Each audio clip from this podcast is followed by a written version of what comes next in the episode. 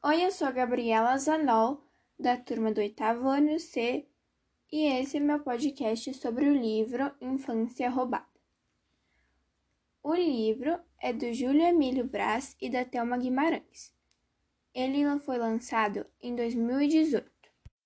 O livro conta a história de Edi e de Eli, duas crianças que tinham um sonho de ir para a escola, só que elas trabalhavam em laranjais o dia inteiro.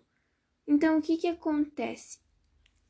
Elas tinham muitas laranjas para cuidar, para trabalhar, para o sustento da família. E o que acaba acontecendo é que elas não tinham tempo para a escola, o que era muito triste, pois a escola é fundamental para aprendizado, ainda mais de crianças que não tinham essa oportunidade. O livro retrata exploração infantil, o que é muito triste e ainda ocorre hoje em dia.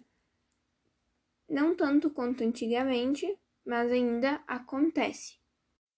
O livro em si não é meu tipo de livro, mas ele é bem interessante para a gente explorar outros tipos de livros para saber como é que é. E também deixou bastante ensinamentos esse livro para ver como a gente é, tem o privilégio de ir para a escola.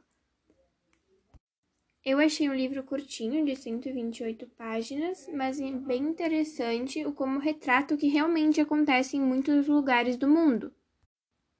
E esse foi o meu resuminho sobre o livro.